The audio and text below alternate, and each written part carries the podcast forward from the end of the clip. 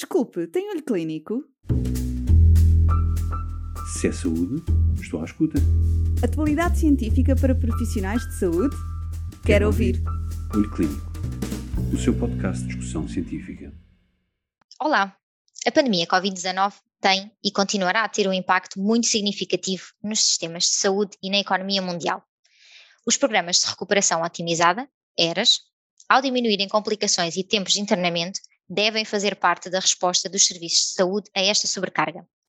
A doutora Maria Manso e a doutora Joana Oliveira, ambas médicas anestesiologistas no Hospital Beatriz Ângelo, continuam connosco para debater os passos essenciais na implementação destes programas e na forma de ultrapassar barreiras.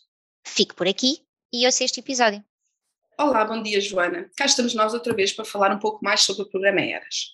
Falemos para começar do grande elefante em cima da mesa, a pandemia Covid-19 e o atraso nos cuidados de saúde aos doentes não Covid.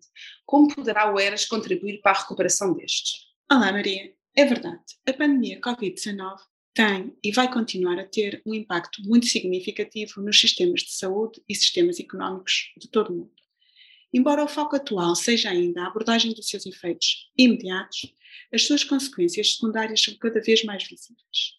Por exemplo, na área cirúrgica, estamos a falar num aumento de listas de espera para tratamentos cirúrgicos, felizmente, a maior, a maior parte não prioritários, mas também prioritários. Não podemos esquecer que se estima que mais de 28 milhões de cirurgias tenham sido canceladas só nas primeiras 12 semanas de pandemia. Temos também o atraso no diagnóstico e consequente tratamento dos doentes de novo temos consequências da interrupção dos cuidados aos doentes crónicos que parecem para cirurgias menos compensadas. E temos o surgimento de um novo grupo de doentes com sequelas da infecção SARS-CoV-2. Todos estes fatores têm um impacto na abordagem anestésico-cirúrgica dos doentes. Então, no momento de tantas dificuldades económicas e de pressão sobre os sistemas de saúde, a grande questão que surge é como conseguimos aumentar a capacidade destes últimos?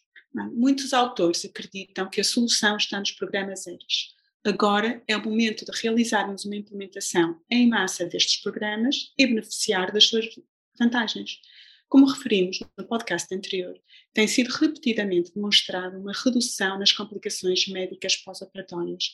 Alguns autores apresentam uma redução de 20% a 50% destas complicações, diminuindo a duração dos internamentos sem aumentar as readmissões e ainda minimizando a necessidade de cuidados intensivos.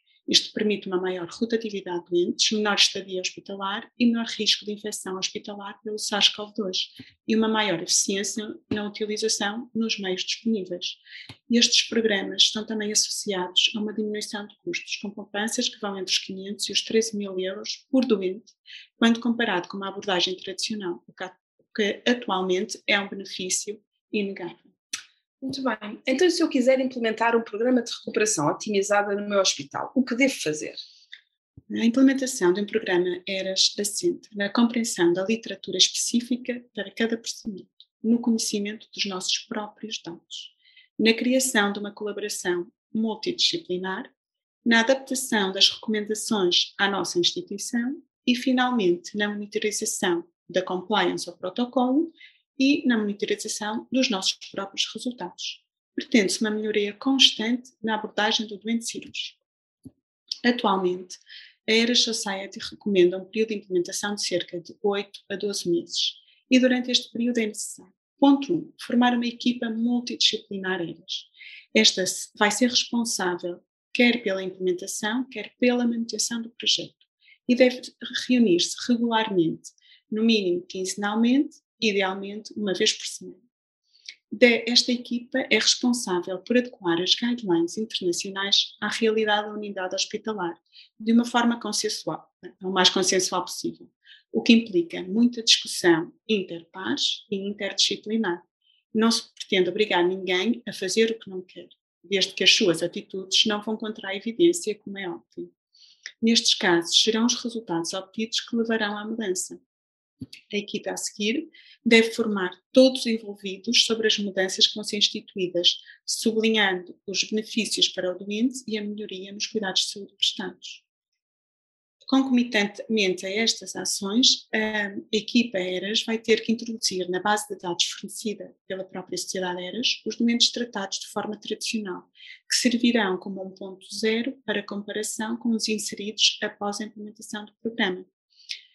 Depois de estabelecidas as alterações na abordagem perioperatória, são realizados primeiros doentes piloto, tratados já segundo este programa ERAS, com o intuito apenas de testar e melhorar todo o processo.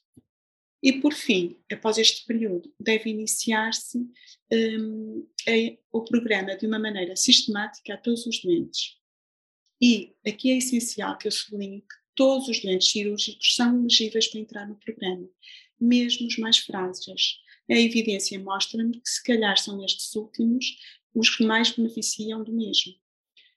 De, finalmente, ao fim de 20 uh, eh, doentes consecutivos e se a compliance aos elementos ERAS for superior a 70%, este hospital é reconhecido pela ERAS Society como um centro ERAS. Isto, dito assim, parece fácil, mas alterar a forma de trabalhar de várias equipas, muitas delas com ideias já muito enraizadas. Mudar mentalidades e depois disto tudo manter estas alterações, tudo é muito trabalhoso. Por esse motivo, é essencial termos uma equipa nuclear motivada e uma auditoria contínua e permanente. Então, e relativamente a dificuldades e desafios, com certeza que existem vários. É verdade. Como já foi dito por vários autores da área, normalmente são necessários cerca de 15 anos entre a publicação da evidência e a sua aplicação generalizada.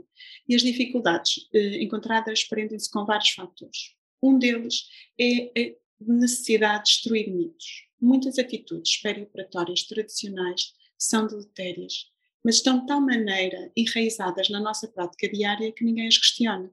Refiro-me, por exemplo, ao jejum pré-operatório prolongado por um suposto risco de aspiração durante a intubação orotraqueal, ou uma pausa alimentar pós-operatória prolongada para uma teórica proteção da anastomose. A colocação de drenos em todos os doentes, sem seleção, pela sua presumida capacidade de detectar de detectar complicações de forma precoce e ainda a utilização de sondas gástricas no pós-operatório para supostamente impedir os vômitos e melhorar as náuseas. Todos estes pressupostos estão há já vários anos provados como errados, com, com grau de evidência elevado, mas excluí-los da prática diária não se tem mostrado fácil. Por outro lado, existe muita ideia enganadora de eu já faço veras, esta, esta atitude acaba por ser prejudicial, uma vez que são frequentemente estes grupos que não fazem implementação adequada do programa. E quando verdadeiramente auditados, o que muitos consideram que já é feito, na verdade não é. Há outro obstáculo que quero referir, que é comum, é a resistência ao trabalho multidisciplinar, devido à ideia clássica do profissional individualista. E por último, eh, não podemos esquecer que os próprios doentes e suas famílias terão de ser devidamente informados, eh, porque podem sentir que os queremos pôr fora do hospital demasiado precocemente por questões económicas.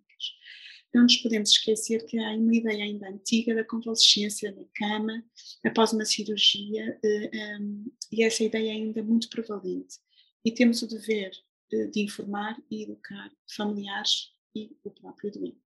Muito bem, Joana. Não posso deixar de pensar, no entanto, que tudo isto implica muito trabalho, tempo e pessoal, que são bens cada vez mais escassos. Como é que podemos gerir esta questão? Todos estes programas requerem trabalho e dedicação. É nossa tarefa mostrar às direções de serviço e aos gestores hospitalares que estes programas vão criar doentes mais independentes, com diminuição da carga de trabalho na enfermaria. A diminuição das complicações médicas e do tempo de internamento vão, em última análise, levar à diminuição dos custos por doente será muito difícil ter sucesso nesta tarefa se não conseguirmos passar esta informação. Os programas de implementação existentes reconhecem, reconhecem estas dificuldades e estão focados em ultrapassá-las. Muito bem. Portanto, os programas de Enhanced Recovery After Surgery representam uma verdadeira mudança de paradigma na abordagem perioperatória e na maneira como alterações na prática diária são disseminadas e implementadas. Representam, no fundo, uma nova forma de gestão da doença e dos doentes. Se é saúde, estou à escuta. Atualidade científica para profissionais de saúde? Quero, Quero ouvir. ouvir. Olho Clínico, o seu podcast de discussão científica.